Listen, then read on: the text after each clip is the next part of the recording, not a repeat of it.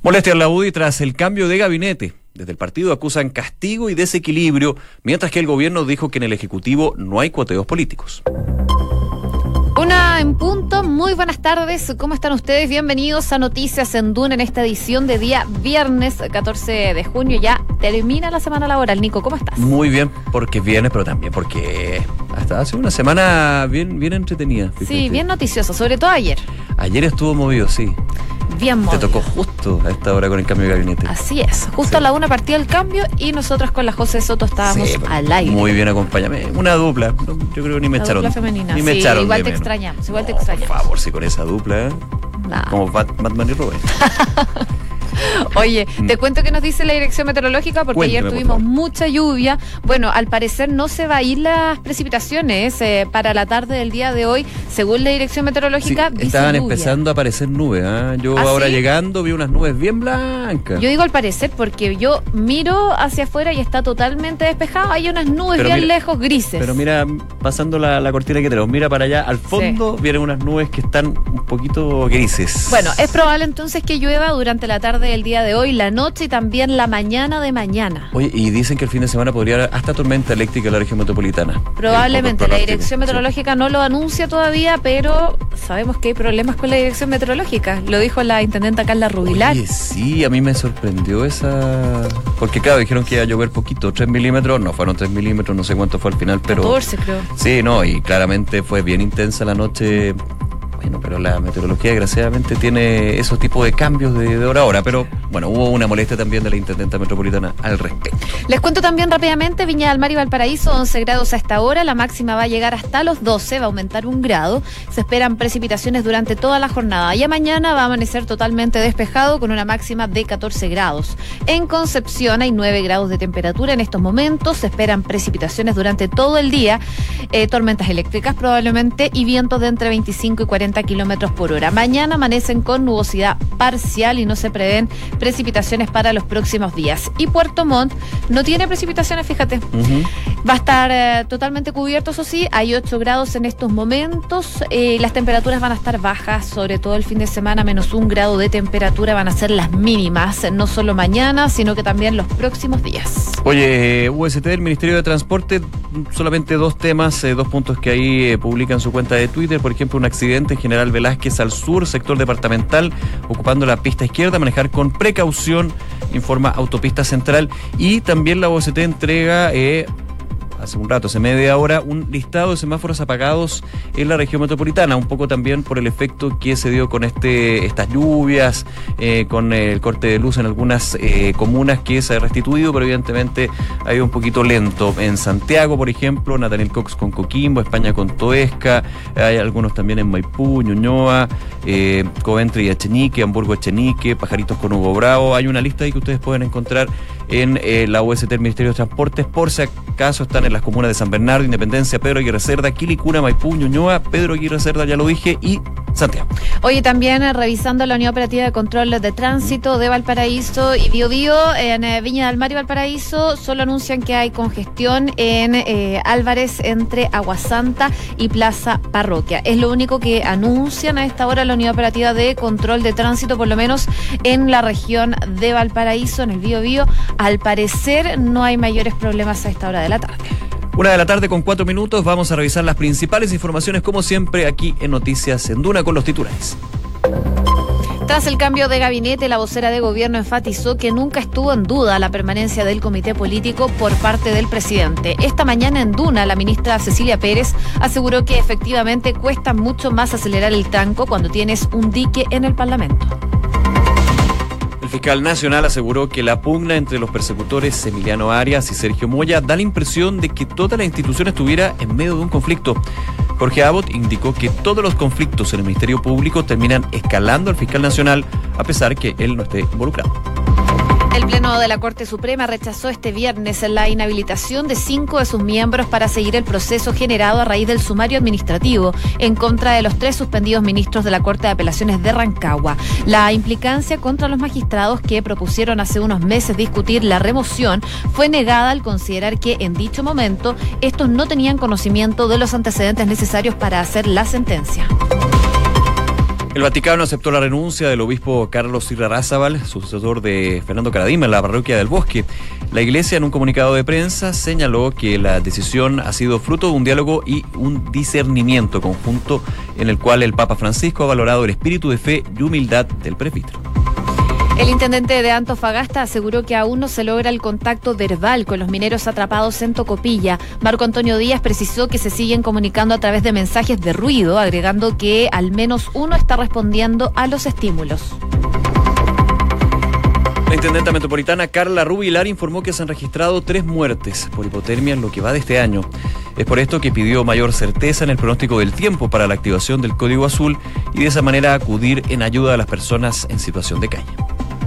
En Noticias del Mundo, Naciones Unidas confirmó la visita de Michelle Bachelet a Venezuela para la próxima semana. Se espera que se reúna con Nicolás Maduro y Juan Guaidó. La alta comisionada de los derechos humanos de la ONU aceptó la invitación del gobierno y se va a trasladar al país sudamericano entre el 19 y el 21 de junio.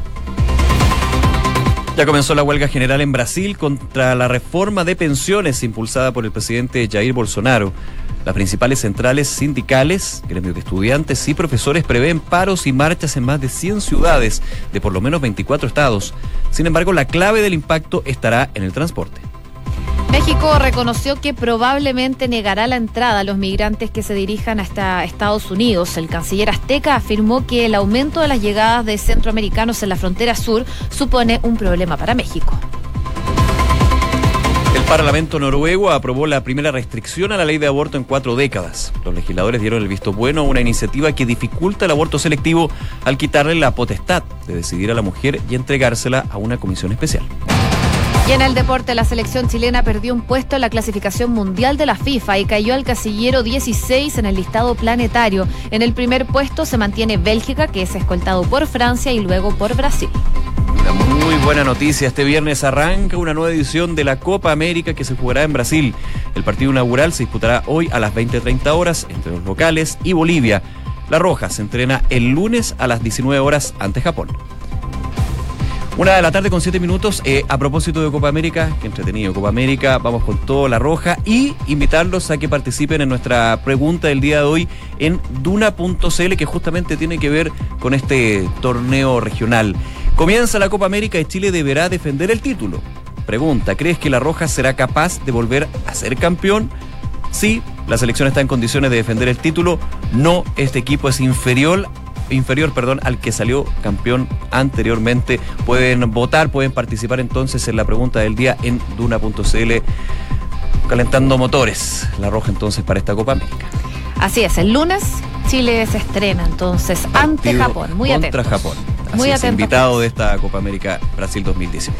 Vamos al detalle, ¿te parece? De las informaciones que están marcando la jornada del día de hoy, muy temprano en la mañana. Em, conocíamos informaciones que venían desde Naciones Unidas. ¿Por qué? Porque la comisionada, la alta comisionada para los derechos humanos, eh, que como sabemos es la expresidenta Michelle Bachelet, finalmente eh, va a viajar a Venezuela y lo va a hacer la próxima semana. Se espera que entre el 19 y el 21 de junio eh, llegue Michelle Bachelet hasta Venezuela con esta invitación que le había hecho el gobierno de Nicolás Maduro, pero no se va a reunir solamente con Nicolás Maduro, se espera que la ex mandataria se reúna también con Juan Guaidó, el presidente encargado de ese país. Además va a tener otros encuentros eh, con varios ministros y altos funcionarios gubernamentales, así como con el presidente del Tribunal Supremo de Justicia, con el fiscal general de la República y con el defensor del pueblo. ¿Para qué? Para hacerse una idea de lo que está pasando en ese país, para dialogar con los distintos actores políticos de, ese país, de Venezuela, y analizar finalmente qué está pasando, si hay violaciones a los derechos humanos, si es que no las hay, cuál es la situación económica. Todos son varios puntos que va a estar analizando entonces la alta comisionada de la ONU, que ya se había previsto que viajara, pero primero viajó un equipo técnico Una avanzada, digamos, claro. claro, para ver si estaban las condiciones para que llegara la alta comisionada. Al parecer las están y va a llegar la próxima semana. Entre el miércoles y el viernes entonces, de hecho, el 21, el día viernes a las nueve y media de la tarde. No, tengo claro, debe ser hora allá en todo caso, que no hay mucha diferencia con la nuestra. La alta comisionada hará una declaración final en Caracas y eso va a ser bien relevante porque eh, de alguna manera va a mostrar lo que son los lineamientos que tiene la ONU y eh, su cargo de alta comisionada de, las, de los derechos humanos con respecto a lo que está sucediendo en Venezuela, con las entrevistas que va a sostener con el presidente, eh, el presidente Maduro, Maduro, el presidente encargado, con eh, centros estudiantiles, universitarios, de derechos humanos, entre otros. Hay que recordar, eso sí, que en abril la exmandataria ya había confirmado su visita, que se iba a hacer en un plazo relativamente corto. Y muchos ahí hicieron, decían, ¿por qué? ¿Por qué no va? ¿Por qué no acepta la invitación? Si eso está avanzada, porque más que el tema seguridad, que fue lo que más sonó en su minuto, eran las garantías de hacer una visita objetiva, es decir, de poder levantar información objetiva, veraz, en una situación que evidentemente tiene dos polos completamente opuestos, donde uno dice que el otro es un mentiroso. O sea, partiendo de algo tan simple. Entonces, evidentemente, la función que va a tener la expresidenta de la República de Chile es ver lo que está sucediendo in situ y eh, finalmente el día viernes tener una declaración final que podría, por ejemplo, llevar a eh, un acto quizás más... Eh, a una, una medida más activa por parte de las Naciones Unidas, que recordemos ha también sido eh, blanco de críticas con respecto a no poder manejar bien la situación de Venezuela por los vetos que se dan con dos de sus miembros, en este caso China y Rusia, cuando hablamos, por ejemplo, de el, eh, el, grupo de seguridad. El, ah. Sí, el grupo de contacto. No, sí, sí, bueno, pero ese es otro tema, no, pero el Consejo de Seguridad de la ah. ONU, es. Ah, gracias. Ya, ya, Consejo de Seguridad de la ONU. Oye, pero hablando de Venezuela, otro tema que también llama la atención es lo que pasa acá en Chile y cómo nuestro país ha tenido relaciones con Venezuela y cómo se han llevado las comunicaciones relacionadas a Venezuela desde nuestro país. Un tema que al parecer le habría generado complicaciones al canciller Roberto Ampuero, tema que eh, podría haber generado también su renuncia. Bueno, el día de hoy habló el recientemente nombrado ministro de Exteriores, Teodoro Rivera, quien se refirió a cuáles van a ser los alcances de ese gestión y aseguró que Venezuela no es el único tema para la Cancillería, eh, pero aclaró que su situación sí desangra a Latinoamérica. Así que marcando un poco de lo que va a ser su gestión, que claramente va a estar muy marcada por lo que es Venezuela, pero no va a ser el centro de lo que va a ser su mandato en Cancillería. Una de la tarde con 12 minutos. Escuchas Noticias en Duna con Josefina Stavrakopoulos y Nicolás Vial. Hablábamos del cambio de gabinete, los nuevos ministros, los enroques, fueron seis ministerios finalmente los que cambian, eh, tres ministros que eh, salen del equipo del presidente Piñera. Y dejó varios esquirlas, esquirlas políticas, pero no solamente desde la crítica de la oposición, que ha dicho que es un cambio de gabinete más bien cosmético, sino desde eh, las propias filas. Estamos hablando de la UDI, donde varios de sus eh, referentes han señalado eh, que aquí ha habido un castigo por parte del presidente Piñera al partido por no considerar miembros de la colectividad. Se ha hablado de que el que patalea antes parece que puede tener finalmente un tipo de movimiento en el gabinete, por lo que sucedió con Mario Y también se ha hablado de desequilibrios. El gobierno, a través de la ministra Cecilia Pérez, dijo que el eh, gobierno es equilibrado y aquí no hay poteos políticos al respecto. Vamos a conversar sobre este tema. Para eso ya estamos en contacto con el senador de la de la UDI, perdón, Víctor Pérez. Senador, gracias por acompañarnos. ¿Qué tal? Buenas tardes, Nicolás. Buenas tardes, Josefina. Muy buenas tardes, senador. Bueno, partir por este tema que se ha llevado a las portadas de los diarios el día de hoy, las críticas principalmente que hizo la senadora y presidenta de su partido, Jacqueline Van Rieselberghe, que eh, acusó de haber sido castigados por este cambio de gabinete. ¿Usted siente lo mismo? ¿Han sido castigados desde la UDI con este cambio que hizo ayer el presidente Piñera? Mire, los cambios de gabinete son eh, eh, facultad exclusiva del presidente de la República y nosotros respetamos esa facultad. Pero no hay duda de que un cambio de gabinete tiene que considerar a la coalición. Y una coalición que está unida, que ha estado trabajando y que ha tenido un aporte significativo de la UDI en ese contexto. Por lo tanto, que cambien seis ministros, es decir, no es un cambio menor, seis ministros y ninguno, o sea, la UDI claramente a uno le llama la atención y por lo tanto la interpretación que tenemos es que el hecho de trabajar muy unido al gobierno, lealmente con el gobierno, al lado del presidente, en las buenas y en las malas, parece que tiene un castigo, puesto que quien eh, criticó duramente, incluso la por cuenta presidencial del pasado primero de junio, eh, eh, logra incorporar tres militantes al gabinete. Senador, y eso creo que es una señal eh, muy errada porque pone los incentivos en el lado incorrecto. Nosotros queremos seguir siendo un partido eh, leal, un partido unido, contribuyendo con las políticas de gobierno. Por lo tanto, creo que lo que hemos dicho eh, ayer y hoy día es que eh, hay una pregunta de por qué pasó esto y una explicación faltante por parte del gobierno. Senador, ¿usted cree que las declaraciones en público que ha hecho el presidente de Renovación Nacional, Mario Desbordes, y creo que más importante, las que trascienden, las que están en el fuero interno y que muchas veces no se conocen, de que Renovación Nacional acusa que el presidente ha estado más conectado con la UDI, ese pataleo que hablaba el senador Coloma el día de ayer, ¿tuvo efecto en este cambio de gabinete? Esperamos que no, pero necesitamos una explicación, porque eh, de seis ministros nadie ninguno de la UDI califica.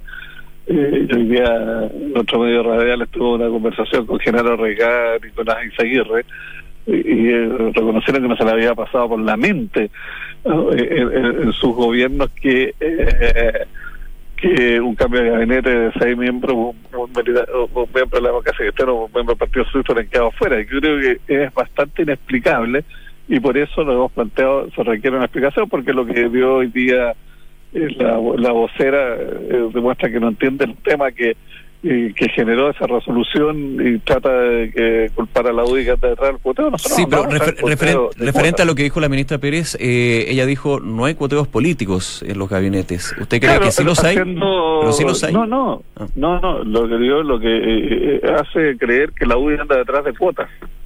Y eso eh, es absolutamente inaceptable para, para nosotros que una ministra que la vocera cree que la UDI anda detrás de cuotas. Eso no entender el problema, no entender que es una coalición y una coalición tiene que trabajar unida, eh, mano a mano y, de la manera como lo ha hecho la UDI. Entonces, si esa manera no es eh, no, tiene por parte del gobierno una, una buena lectura bueno díganlo y, empezamos a actuar de, otra manera pero creo que eso es un error creo que nosotros queremos que el gobierno tenga éxito que el gobierno verdaderamente pueda resolver los problemas de la, de la, de la gente que los ministros puedan tener el, mayor eh, éxito posible, pero para eso significa unidad. Y eso es puesto en entredicho por una resolución gubernamental como fue la del día ayer del cambio de gabinete, que es inexplicable.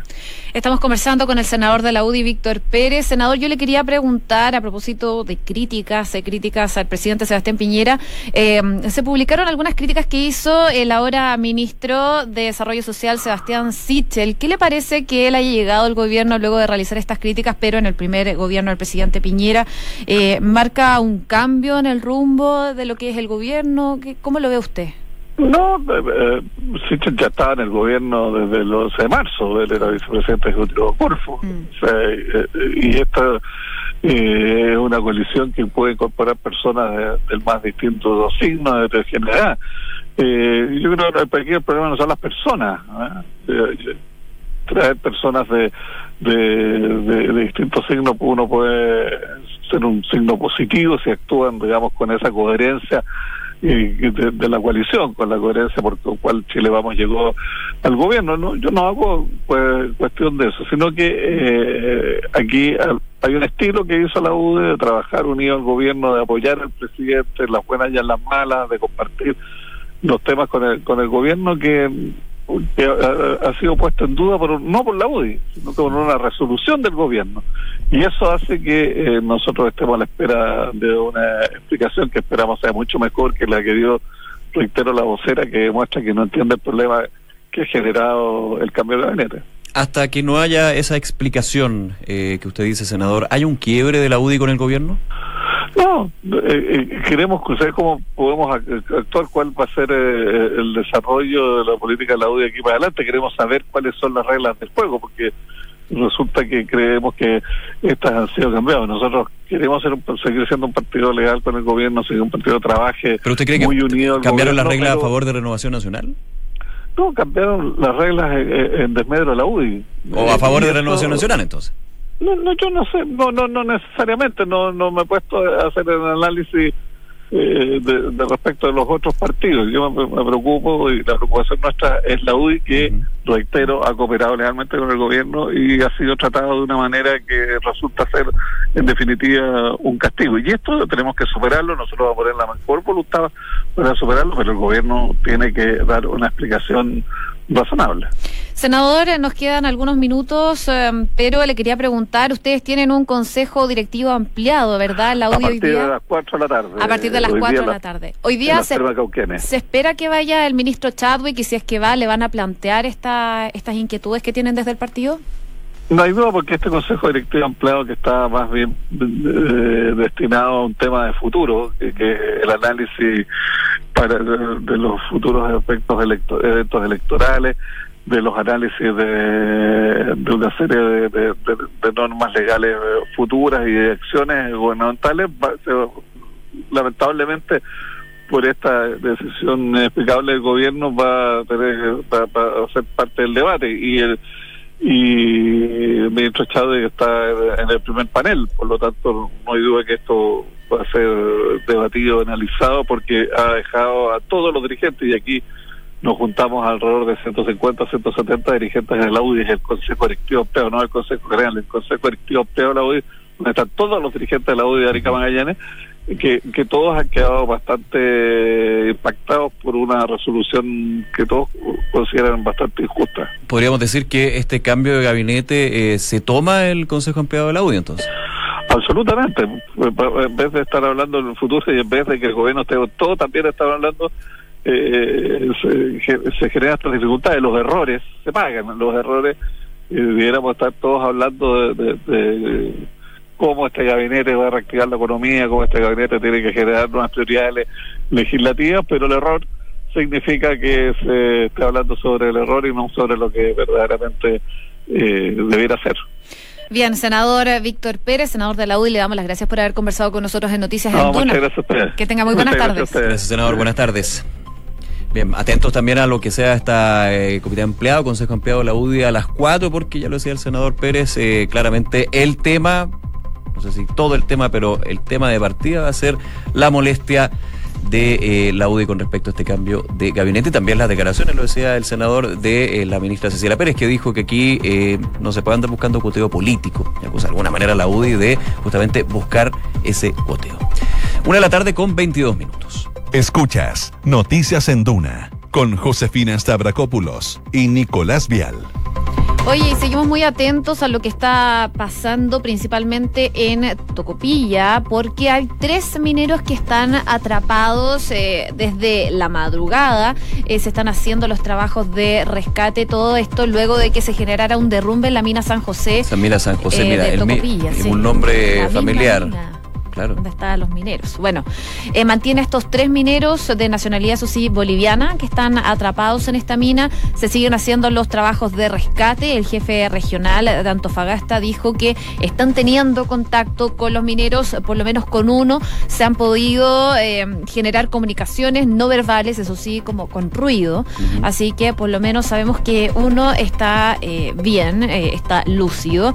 Así que, bueno, son buenas noticias mientras se trabaja en todo entonces por rescatarlos. Claro, ahí eh, primero se aplicó un plan que era eh, hacer estallar por partes la piedra que tapó el ingreso a la mina cuando esta cayó, cuando se derrumbó.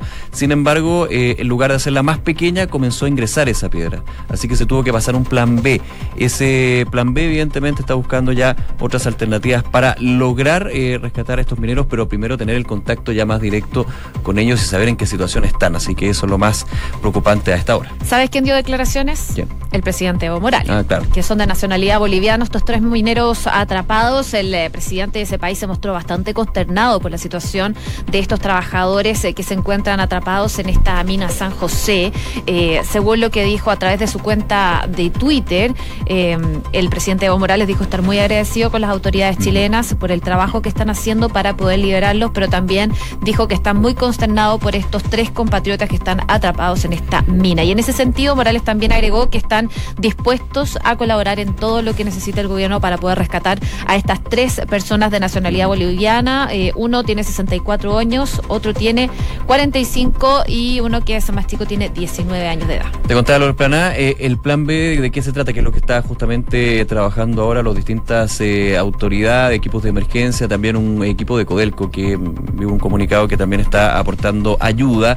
Es, se trata de la remoción del material más liviano, así con mini cargadores con explosiones controladas, obviamente, retirando el material de toda la madrugada por intervalos de hora y media para lograr encontrar entonces una abertura y poder ingresar a esta mina San José de Tocopilla. Hay un trabajo bien intenso desde la autoridad regional, también hay eh, mucha atención desde la aquí en Santiago, evidentemente, más allá de que, claro, uno recuerda lo que sucedió con esta mina San José, los 33 mineros, pero eh, principalmente por la preocupación que se da por el estado de salud de estas tres eh, mineros bolivianos que están enterrados ahí en la mina. Esperemos que los rescaten lo antes posible. Así es. Una de la tarde con 25 minutos. ¿Qué te parece si vamos a revisar nuevamente lo que son las principales informaciones de este día viernes en los titulares?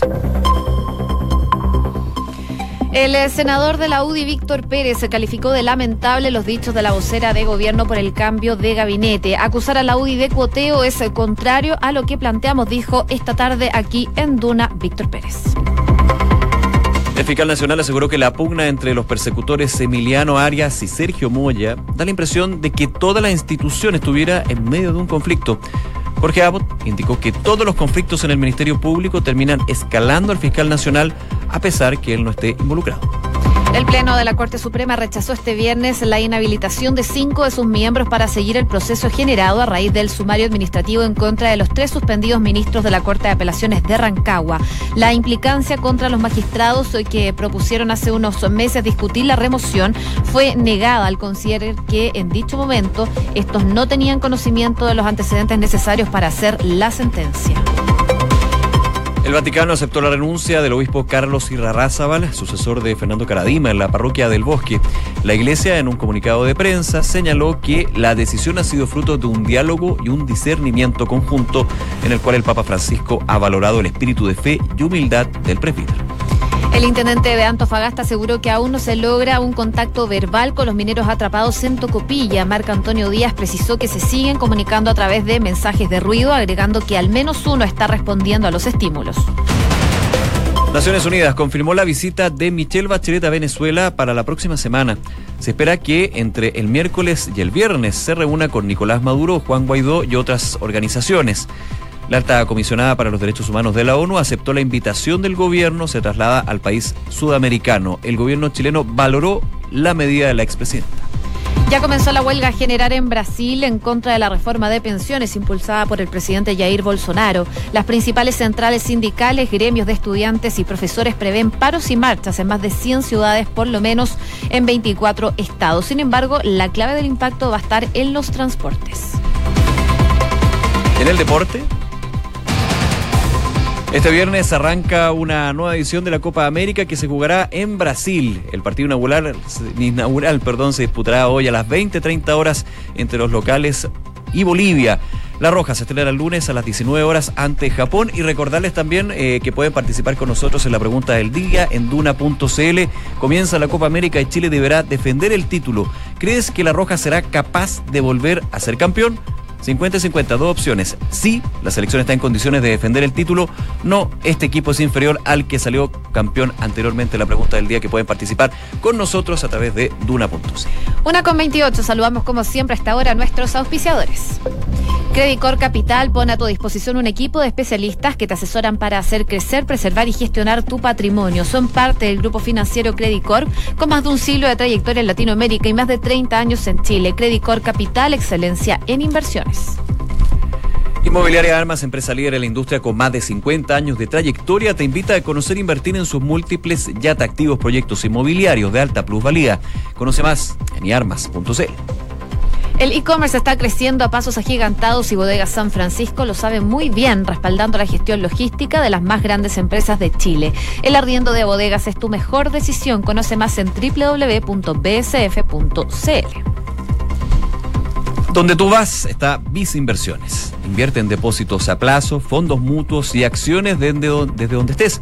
Descarga ahora la app Banco Vice y actualiza tu forma de invertir. Banco Vice y Vice Inversiones, simple para ti. Una con 29, nos vamos. Viene la segunda edición de Información Privilegiada y luego la tercera PM. Que estén muy bien. Chao, buen fin de semana.